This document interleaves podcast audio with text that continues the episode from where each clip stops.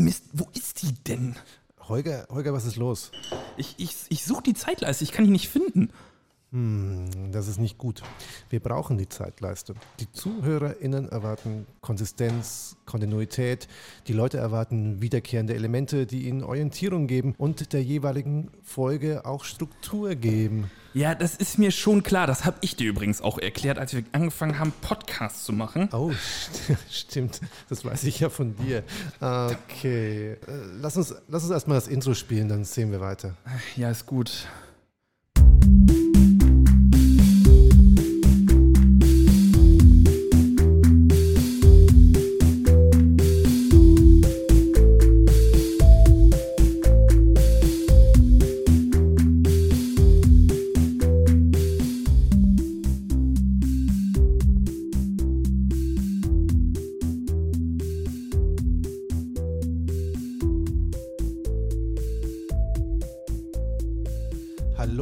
Einmal Grimm und zurück. Ich bin Michael Ott und mir gegenüber sitzt mein Musical-begeisterter Kollege Holger Kahle. Ja, und der dreht hier gleich durch. Also, wir haben Hintergrundgeräusche, weil hier Bohrarbeiten sind. Ich drehe sowieso gleich durch, weil mein Schreibtisch normalerweise komplett aufgeräumt ist, weil ich eigentlich immer so OCD-mäßig akkurat alles im rechten Winkel hier habe. Aber gerade ist einfach gefühlt eine Bombe eingeschlagen und ich finde diese verfluchte Zeitleiste nicht. Ich finde sie nicht. Keine Ahnung. Mei, wenn die Zeitleiste nicht zu finden ist, dann müssen wir halt einfach noch einmal dort ansetzen, wo wir letztes Mal waren. Du weißt schon, Napoleon, Jakob Grimm, Friedrich Heinrich von der Hagen, Karl Lachmann.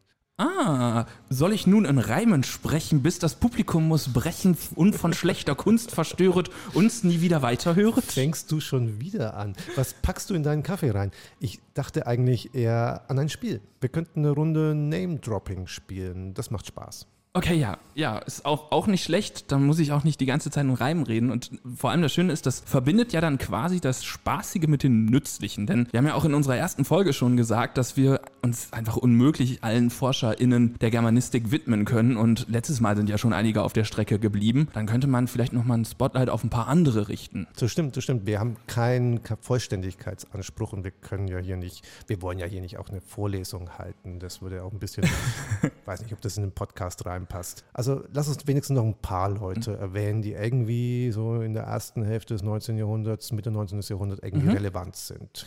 Wie machen wir das? Einer erwähnt einen und der andere sagt, was ihm dazu einfällt? Okay. Wäre das Dann fange ich mal an, nenn einen und du sagst, was dir einfällt. Okay? Ja, ja, klingt gut. Jeder, jeder macht zwei oder wie machen wir es? Zwei, okay. Zwei. Also ja, sonst, sonst wird es zu viel werden und dann hätten die Leute irgendwann wahrscheinlich die Bohrmaschine genauso im Hirn, wie wir sie jetzt gerade bei der Aufnahme haben.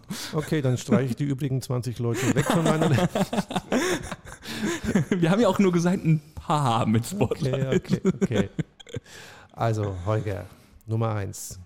Georg Friedrich Bennecke. Okay, ähm, okay. Äh, ja, also Bennecke, bei dem Namen eigentlich muss, muss immer an, nenne ich den Namen gar nicht so richtig als Ganzen, sondern kenne eigentlich nur sein Kürzel, das B. Denn das B fällt mir dann immer ein im Kontext von BMZ. Denn Bennecke ist so einer derjenigen, die Vorstudien in der germanistischen Frühzeit gemacht haben für wirklich ein komplettes mittelhochdeutsches Wörterbuch. Wir haben ja schon über das Grimmsche Wörterbuch gesprochen, was aber ja eher so einen etymologischen Anspruch in gewisser Weise hat, beziehungsweise sich anschaut, wie sich Wörter verändern, wie, wie die Wörter genauer definiert werden. Und bei Bennecke ist es was ganz anderes, denn der interessiert sich dafür, was bedeuten mittelhochdeutsche Begriffe eigentlich. Also in ihrem Umfeld, der küm kümmert sich darum, wie wir heutzutage Wörterbücher ja auch, auch nutzen, sprich, den interessiert interessiert, was bedeutet welches mittelhochdeutsche Wort, welche Phrasen gibt es vielleicht auch und ähnliches. Und das ist ja auch super anstrengend, wenn man ja. gerade erst anfängt, die Sachen überhaupt herauszugeben und die Handschriften zu sichten und überhaupt erst so langsam einen Überblick gewinnt und dann ein Wörterbuch draus zu basteln, ja. das ist schon, ja, Respekt. Also man kennt das vielleicht noch aus dem 19. Jahrhundert aus so ein paar Editionen. Ich muss da immer daran denken an ähm, die Mittelniederdeutsche Schachzabelbuch-Edition. Die sind zwei Bänden erschienen, ein Band Edition, zweiter Band Wörterbuch zu Edition. Und man muss sich das, glaube ich, bei, in der Zeit bei Bennecke vorstellen. Du hast halt noch nicht so wahnsinnig viele Texte ediert, die entstehen gerade erst. Das heißt, du musst sowohl an Handschriften arbeiten als auch an Editionen arbeiten, musst die Begriffe überhaupt alle erstmal raussuchen, musst gucken, welche Begriffe kommen in welchen Kontexten vor und so weiter und das alles ohne, was weiß ich, Digital Humanities, wo du mal eben schnell ähm, einfach alle Begriffe suchen kannst. Das heißt, es ist eine brutale Arbeit und deswegen auch eine Arbeit, die er nicht ganz abgeschlossen hat. Also zu Benecke müsste man vielleicht sagen, er ist ein Professor in Göttingen. Alles ist in Göttingen in der Zeit, bis Berlin dann daherkommt. Absolut. Ist äh, der Lehrer von Karl Lachmann. Das habe ich auch erst durch dich herausgefunden. Ja. Ähm, also insofern, äh, wenn man so möchte, auch ein Wegbereiter für einen weiteren großen Germanisten des äh, 19. Jahrhunderts. Und er fängt dann eben an mit Vorstudien zu einem Wörterbuch und das äh, machen dann Müller und Zahnke weiter und geben das dann quasi schließlich auch raus. Von da aus geht es dann natürlich noch weiter und komplexer und überlegt, ob er das nicht noch überarbeiten soll und so weiter. Aber wenn man so möchte, ist, ist die basierend das erste mittelhochdeutsche Wörterbuch so ein bisschen, wenn man so will, auf dem Gehirnschmalz und aber auch äh, dem Elbow Grease, wie man im, im Englischen so schön sagt, also auf der Vorarbeitenden von, von äh, Benecke, dem haben wir das zu verdanken. Und das ist ein Wörterbuch, was auch bis heute zum Teil ja sogar noch benutzt wird. Also im Wörterbuchnetz kann man da immer noch drauf zugreifen. Lexa hat sich so ein bisschen eingesetzt, die so ein bisschen mehr durchgesetzt, sage ich mal. Die Studis hier in Bochum kennen das kleine mittelhochdeutsche Wörterbuch von Beate Hennig. Das ist als kleines Handwörterbuch, wenn man so will. Gibt es noch das große deutsche, das mittelhochdeutsche Wörterbuch, was glaube ich auch in Göttingen gemacht wird, ne? wenn ich das richtig. Ah, oder mehrere. Ja, kann sein, kann sein. Ja, und also insofern, aber das ist so, der hat es alles gestartet, wenn man so will. Würde ich auch sagen. Also der, er ist jemand, der für Leute wie Jakob Grimm und Karl Lachmann den Boden bereitet. Ja, genau. Wollen wir noch mehr zu ihm sagen? Ich glaube, das ist erstmal das Wichtigste, wofür man ihn kennen sollte, oder? Ich denke auch, wir könnten noch erwähnen, dass er in Göttingen im Prinzip frei wählen konnte, zu welchen Themen er an der Universität unterrichtet und deshalb halt auch sich dafür entscheiden konnte, über diese altdeutschen Texte, diese altdeutsche Literatur zu sprechen und das in der Zeit, in der es noch gar keine Germanistik gab. Ja, genau. Und eben als solcher dann aber auch, wenn er sich damit auseinandersetzen wollte, dann musste er dann natürlich auch in gewisser Weise Pionierarbeit leisten. Das heißt, er ist natürlich auch jemand, der Edition äh, gemacht hat. Frühe Editionen und, und nicht unbedingt nach dem Prinzip, wie es dann Lachmann etwa durchsetzen wollte, nach der Textkritik, aber eben schon die ersten Editionen, dass man an diese Texte überhaupt rankam. Absolut. Wie aber gefühlt alle zu der Zeit. genau, genau. Und die Philologie wird sich jetzt als die zentrale Arbeitsmethode dann ja auch mm. durchsetzen im Laufe des 19. Jahrhunderts. Okay, dann würde ich dir mal eingeben. Okay, und, damit. Und zwar einen, ich, ich nehme den jetzt gerade nur, weil ich über den Nachnamen ein bisschen lachen musste und ich ihn noch nie gehört hatte und dann dachte, okay, da will ich jetzt dann mal nachfragen. Und großartiger Name. Johann Andreas Schmeller. der, ist, der ist super. Äh, Oberpfälzer ähm, aus ärm, ärmlichen Verhältnissen, hat irgendwann das Gymnasium abgebrochen und beschlossen, dass er zum berühmten Pädagogen Johann Heinrich Pestalozzi reisen möchte. Dieser Pestalozzi konnte mit ähm, Schmeller aber nicht so wirklich was anfangen, also hat sich Schmeller ja anwerben lassen für die spanische Armee und war dann in Madrid Lehrer. Es landet dann irgendwann später wieder in der Schweiz und lässt sich dann von der bayerischen Armee anwerben. Und er interessiert sich für Sprachen und äh, für Dialekte und fängt an, eine Grammatik der bayerischen Dialekte zu schreiben. Und mit, mit diesem Interesse für Dialekte wird Schmeller tatsächlich zum Begründer einer wissenschaftlichen Dialektologie. Und das ist schon eine ziemliche Leistung. Er schafft es dann auch, dass der bayerische Kronprinz ihn bei der Arbeit an einem bayerischen Wörterbuch unterstützt. Auch das macht er dann. Und er hat sich einen ziemlich coole, einen coolen Trick überlegt, wie er so ein bayerisches Wörterbuch machen kann. Also der ist eine Zeit lang auch durch Bayern gereist und hat dann mit den Leuten gesprochen und hat sich das angehört und er hat sich natürlich auch irgendwie von Schul- von Lehrern und Pfarrern und so dann auch so ein bisschen Fragebögen zurückschicken lassen und so, was man halt so macht. Aber er ist dann auf die Idee gekommen, dass er in München einfach die Rekruten, die aus dem ganzen Land nach München geschickt werden, dass er die einfach zu sich kommen lässt und die ein bisschen reden lässt. Um, dann, dann muss er nicht die ganze Zeit durch Bayern rum, rumlaufen, sondern die Leute kommen einfach zu ihm. Und das hat ziemlich gut funktioniert und dann hat er so sein Wörterbuch fertig bekommen. Ja, im wahrsten Sinne des Wortes dem Volk aufs Maul schauen. Absolut. Das hat er mit großer Begeisterung gemacht und äh, war dann Bibliothekar in der Bayerischen Hof- und Staatsbibliothek, also der heutigen Bayerischen Staatsbibliothek. Und der hat die kompletten Handschriften, die da plötzlich in München aus den ganzen Klöstern ankamen, hat er katalogisiert. Ah. Und hat dann dabei auch so ein paar Sachen gefunden, so einen altsächsischen Helian, das Muspili, die Carmina Burana und hat die Sachen dann halt auch herausgegeben und später dann auch noch Professor geworden in München an der Universität. Wahnsinn, also auch so jemand, der sich dann nicht nur, also Dialektologie überhaupt als, als Fach wahrnimmt, was für uns ja heutzutage dann auch extrem wichtig ist, wenn man in die, in die ähm, Handschriften reinschaut und so weiter, warum es nicht dieses Standard-Normal-Mittelhochdeutsch gibt, sondern immer auch wieder Einsprengsel und so weiter. Aber zum anderen, das finde ich dann auch ganz spannend, wir haben ja bislang noch mit keinem zu tun gehabt, wo so richtig aktiv Althochdeutsch auch dabei war. Ne? Mhm. Oder habe ich das, habe ich da nur was übersehen? Ich weiß es gerade gar nicht. Aber dann auch mal einer, der sich mit quasi noch der Vorstufe von unserem Mittelhochdeutschen beschäftigt hat. Genau, also er ist da jemand, der tatsächlich da wichtige Sachen herausgibt, weil er halt in München auch einfach an der mm. Quelle sitzt. Ja, ja, klar. Ich meine, aus der, aus der Ecke, wenn man nur einmal eine Literaturgeschichte aufschlägt, der oberdeutsche Sprachraum, das ist das, wo all unsere ganz berühmten Dichter rumsitzen. Ne? Also, ja. Äh, ja. ja, okay. Genau, also Typ. Das ist super spannend. Also da kann ich mir auch vorstellen, wenn irgendwelche Leute da draußen so Lust haben, mal so einen historischen Roman zu schreiben, das könnte jemand sein. Da, da kann man was draus basteln. Mythisch rankend.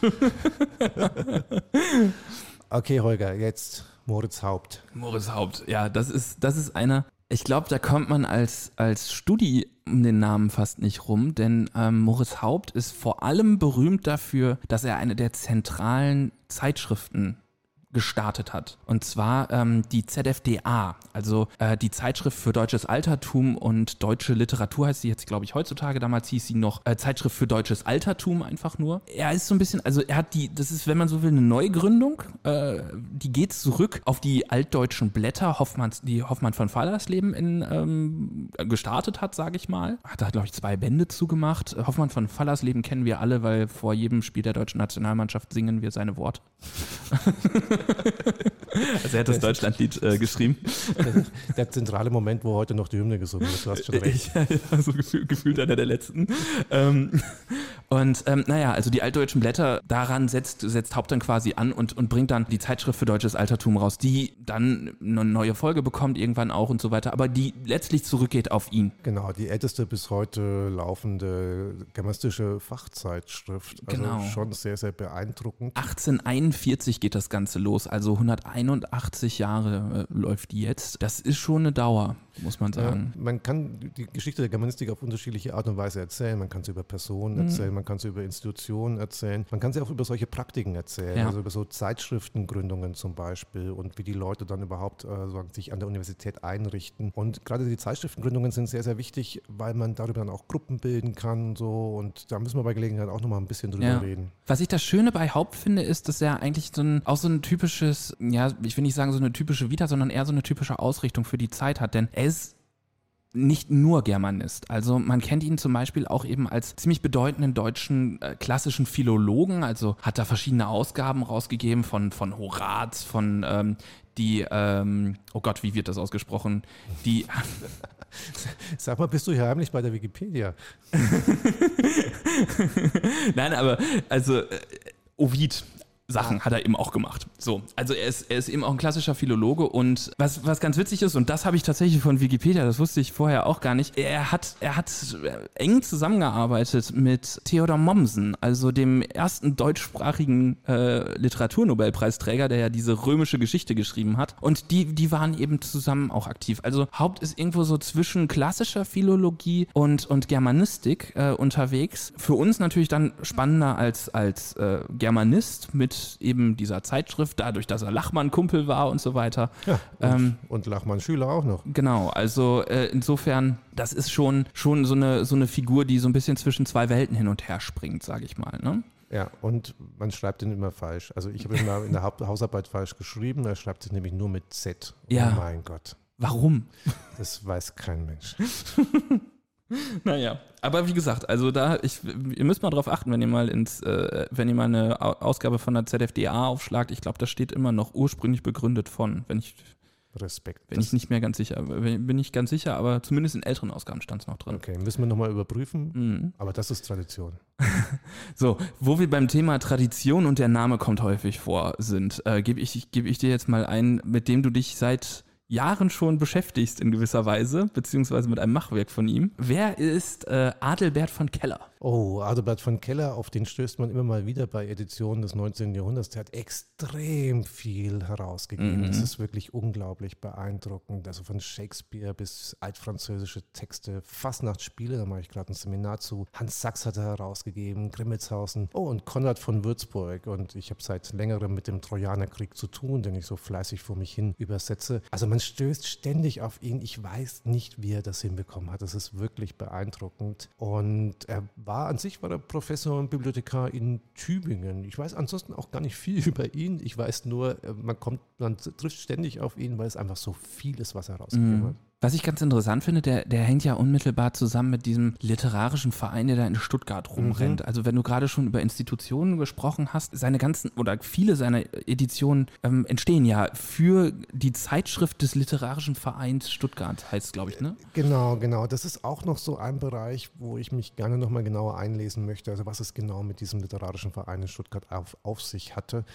Ähm, weil darüber einfach unglaublich viele Editionen gemacht wurden. Und das ist möglicherweise, sind wir da auch so in einem Bereich von den Leuten, über die man halt nicht so viel spricht. Mhm. Also so Gymnasiallehrer und ähm, Leute, die einfach ein, gewisses Interesse haben und das sich zu ihrem Hobby machen und dann ähm, anfangen, sich mit verschiedenen Texten und Themen und Sitten und Gebräuchen zu beschäftigen. Und da gibt es eine ganze Menge von Leuten, aber die kommen halt in der Fachgeschichte immer nicht so richtig vor vor, sondern was vorkommt, sind halt die, die großen Namen. Also mm. halt Bennecke und Grimm und wow, Lachmann ja, und eigentlich müssten sie alleine schon zahlenmäßig vorkommen. Also ich habe jetzt gerade mal eben, eben, schnell parallel nachgeschaut. Alleine im 19. Jahrhundert, also die, die starten mit ihren Publikationen 1842. Dann kommt der erste Band raus, eine Straßburgische Chronik. Und äh, bis 1900 alleine, also nur, nur in, diesen, in diesen knapp 60 Jahren, bringen die 219 Editionen bzw. 219 Texte raus.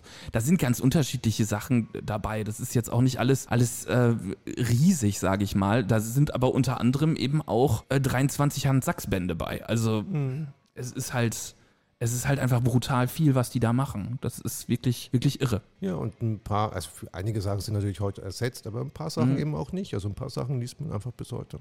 Ja, genau. Okay, Holger, jetzt haben wir eine Runde Name-Dropping gespielt. Hast du noch eine Idee, wie wir uns elegant über die Zeit retten, bis die Zeitleiste wieder auftaucht? Müsstest du das böse Z-Wort jetzt gerade sagen? ähm, wo ich gerade eh schon am Rechner sitze, ähm, wir könnten ja mal so, eine, so einen kleinen Blick in unsere Mails reinwerfen. Also Brillante Idee. Wir hatten ja dazu aufgerufen, uns Fragen zu stellen. Lass uns eine Frage beantworten. Ja, und zwar, mir, mir ist äh, eine Mail von Agnes aus Eichstätt müsste das sein. Ja, aus Eichstätt äh, ins Auge gesprungen. Äh, erstmal herzliche Grüße nach Eichstätt. Michael winkt. Kann man das nicht sehen im Podcast? Schade. ähm, und zwar ähm, eine, eine Frage zu Grimm, aber nicht aus der Perspektive der germanistischen Medievistik, sondern der Ethnologie. Also wir werden oh. mal wieder interdisziplinär. Das ist eine relativ lange Mail. Ich, ich zitiere vielleicht mal so einen ganz zentralen Satz, der drin steht. Ich würde mich wahnsinnig freuen, wenn bei der Besprechung der Grimms Themen der ehemaligen Volks Volkskunde mit einbezogen würden. Äh, das haben wir jetzt nicht gemacht, aber da wir jetzt gerade eh nur auf der Suche nach der Zeitleiste sind, könnten wir das vielleicht jetzt dann nachreichen. Auf der Suche nach der verlorenen Zeitleiste. Können wir das bitte als Titel für die heutige Folge nehmen? Bin ich sehr dafür. Und Prust rotiert im Grab. Das, das ist eine, eine, super spannende Frage. Ich bin leider kein Experte für die Geschichte der Volkskunde. Das muss, mhm. ich, muss ich erstmal gestehen. Aber die Frage bringt mich jetzt schon dazu, da doch mal nachlesen zu wollen bei Gelegenheit. Man muss sich, glaube ich, erstmal klar machen, dass die frühe Germanistik ein viel, viel breiteres Spektrum an Interessen hatte als die heutige mhm. Germanistik. Mhm. Das hatten wir auch beim letzten Mal schon mit Jakob Grimm, der zur deutschen Mythologie publiziert, zu den deutschen Rechtsaltertümern, der Märchen Märchen aufschreibt. Es gibt einfach ein gewisses Interesse an Sitten und Gebräuchen. Und dadurch, dass es einfach noch so eine breite, du hattest ja Wiss zitiert mit, mit einer wilden Philologie, also ja. eine sehr eklektische Wissenschaft einfach ist an sich. Ne? Genau, es ist ein, erstmal so ein ziemlich breites Feld, äh, das einen interessiert zu dieser irgendwie, ja, germanischen, altdeutschen Vergangenheit. Mhm. Und darunter fällt einfach ziemlich viel. Mit der Zeit differenziert sich die Germanistik dann aus. Das heißt, es entwickeln sich Schwerpunkte und spezialisierte Arbeitsgebiete und darüber müssen wir in der späteren Folge dann auch auf jeden Fall noch so ein bisschen sprechen, weil sich dann so einzelne Bereiche dann auch so ein bisschen selbstständig ja. machen. Und vor allem setzt sich halt die Philologie mehr und mehr durch und dann wird die Germanistik zu einer ja, Sprach- und Textwissenschaft. Und dann fällt dieses Interesse an Sitten und Gebräuchen, das fällt so ein bisschen hinten runter. Und die Sache mit der Volkskunde ist, ist auch kompliziert, weil da ganz, ganz unterschiedliche Sachen zusammenkommen. Das ist eben die Verwissen, dann auch die Verwissenschaftlichung der Germanistik, dann die Orientierung an Texten und dann zunehmend kommt es zu einem engeren Literaturbegriff. Du hast die ZFDA erwähnt. Ja. Das ist super spannend, dass die dann irgendwann bei ihrem Titel zum deutschen Altertum noch und Literatur dazusetzt. Ja, genau. Dass man, dass man eben den, den Fokus neu setzt. Ne? Genau, weil, und das würde ich sagen, passiert so ungefähr 1900, die Germanistik dann zur Literaturwissenschaft wird. Und das ist tatsächlich was Neues, auch ein neuer Begriff. Ähm, und auch da müssen wir auf jeden Fall noch, glaube ich, bei Gelegenheit dann noch drüber reden. Und ich glaube, deswegen ist das auch so, dass wir, wir haben es jetzt gerade bei Haupt gesehen, wir haben es aber auch, man kann es auch bei anderen Leuten sehen, die sind halt so ein bisschen Hans Dampf in allen Gassen, die machen alles so ein bisschen. Jeder hat so seinen Fokus, ja, also ob das nun ein Wörterbuch ist oder ob das äh, Dialektologie ist oder ob das jetzt wirklich ähm, der, der Blick sehr stark auf, was weiß ich nicht, was Stoffzyklen oder ähnliches ist, aber in gewisser Weise sind die alle noch, ich will jetzt nicht sagen Universita äh, Universalgelehrte, aber die haben selbst als Professoren noch einen Blick, dass sie sagen, okay, ich mache einerseits deutsche Literatur, andererseits mache ich klassische Philologie und ich mache beides gleichberechtigt nebeneinander. Das wäre, glaube ich, im heutigen Universitätssystem so nicht mehr möglich. Das stimmt. Ähm, und auch die, die, die massive Spezialisierung, die wir heute haben, dass die einen halt äh, Mittelalter machen und die anderen machen halt dann Neuzeit, Moderne. Auch das sind noch eigentlich mhm. vergleichsweise junge Phänomene. Die Germanistik im 19. Jahrhundert war noch bisschen breiter aufgestellt. Und dann gibt es auch noch diese Leute, die wir auch schon erwähnt hatten, diese Gymnasiallehrer ja. zum Beispiel und äh, überhaupt Leute, die irgendwie Interesse haben an diesen alten Texten und an Sitten und Gebräuchen, an Lokalgeschichte, die dann auch eben anfangen zu sammeln und die fallen eben aus der Geschichte der Germanistik so ein bisschen raus. Die machen aber halt oft Sachen, die für die Volkskunde interessant sind.